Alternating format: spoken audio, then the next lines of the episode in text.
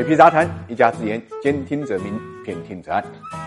理财魔方倡导以基金组合的方式呢，科学投资基金。基金组合相比指数波动小，收益高，涵盖股票、债券、黄金、ETF、海外 QD 等基金资产。不定期呢提供调整组合建议，可以一键完成调仓。理财魔方拥有证监会颁布的基金销售牌照，各大应用商店搜索“理财魔方”即可下载。老话说三十而立，那么今年步入而立之年的中国资本市场呢，迎来了一个里程碑性的事件，就是新证券法呢实施。作为中国资本市场的根本大法，这个关乎一点六亿投资者的证券法，全称呢叫《中华人民共和国证券法》。它在一九九八年十二月通过修订，从一九九九年七月开始实施，距离现在呢近二十年。在这二十年时间里啊，中国资本市场的国际化水平是不断的提高，并且呢发展成为全球呢第二大的资本市场。在这样的背景下呢，二十年前的证券法显然需要进一步的修改和完善，于是呢就有了现在的新的证券法。我们看到这个新的证券法修订历时呢花了四年时间，经历了全国人大常委会四次审议，最终呢在去年十二月二十八号通过了，在今年三月一号呢开始落地。现在回过头来看一看，和旧的证券法比啊，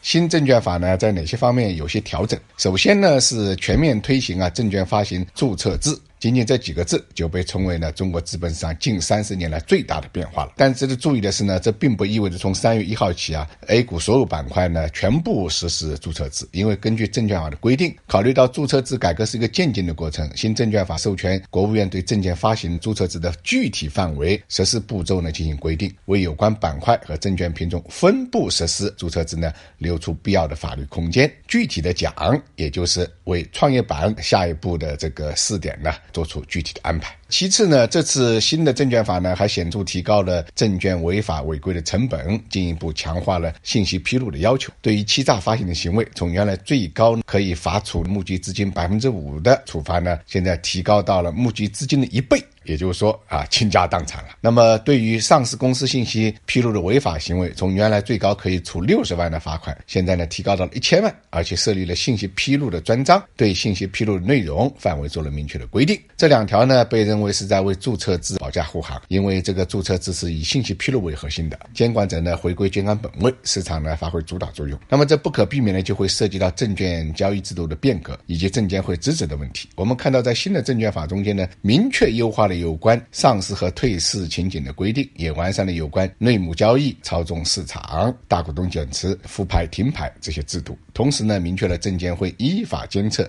并防范处置市场风险的职责。除了这些之外啊，新证券法也压实了中介机构、市场开门人的法律职责，而且增设了投资者保护专章。其中，为了适应注册制改革的需要，推出了代表人诉讼制度，规定投资者保护机构呢可以作为诉讼代表人，按照民事退出、漠视加入的诉讼原则，依法为受害投资者提起民事损害赔偿诉讼。可以说啊，从方方面面都在为注册制的推行做准备。那么在这里，水平要提醒大家，从市场层面上来讲，注册制具有短多呢长空的概念。因为短期对于券商来讲，它随着上市公司的扩容啊，数量的增加呢，他们可以获取成效的费用。但是从中长期的角度来讲，这个市场就面临着供求关系的再平衡。如果上的太猛，就变成了 IPO 大跃进，对市场资金来讲，需求量就太大了，一定程度上是会构成利空的。所以对于目前。市场上有人套用零四年的国九条和一四年的新国九条重要制度变革之后，市场都出现大牛市的规律，做出一个基本判断，就觉得这次新证券法实施之后也会迎来大牛市。